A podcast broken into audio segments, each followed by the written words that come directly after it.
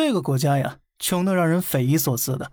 老天明明给他摆了一桌子的满汉全席，石油储量人均世界第一，沙特都得往后排；天然气储量世界第八，金矿储量世界第十三。北部盛产海鲜，南部盛产珍珠，人均耕地足足二十亩，是中国的十倍了。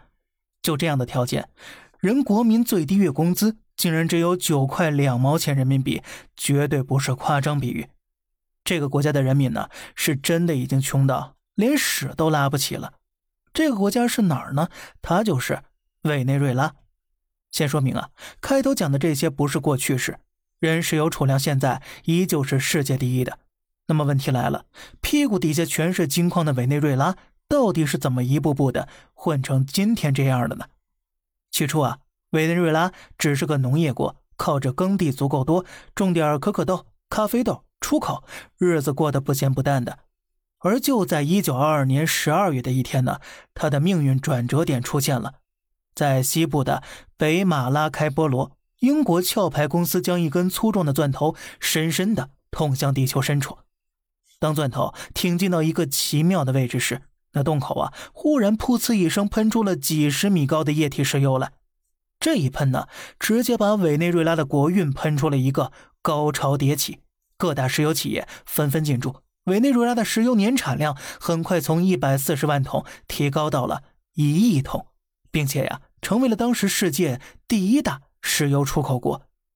一九四三年，委内瑞拉又通过碳氢化合物法。规定外国公司的利润要至少分给委内瑞拉一半，委内瑞拉呢就此走上了人生巅峰。到一九五零年，为人均 GDP 达到了七千四百多美元，排名全球第四。而此时的委内瑞拉，你要说他春风得意吧，哎，只有那么一点点更多的恐怕就是百爪挠心呢。怎么赚了钱不高兴吗？哎，还真就是。当时啊。委内瑞拉石油产量中，美国石油公司占了百分之七十，英国壳牌占了百分之二十六，全被外国人把控住了。虽然什么都不用干，一年分一半，听起来似乎很赚，但是换个角度想想啊，这石油是我家的，你负责开采，就分我一半利润走，我不是赚了一半，而是亏了一半才对呀。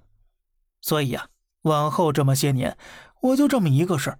怎么把这些国外公司全都弄走？咱自己人干，利润全是我自己个儿的，人均再翻个一倍来，咱也试试 to be number one 的。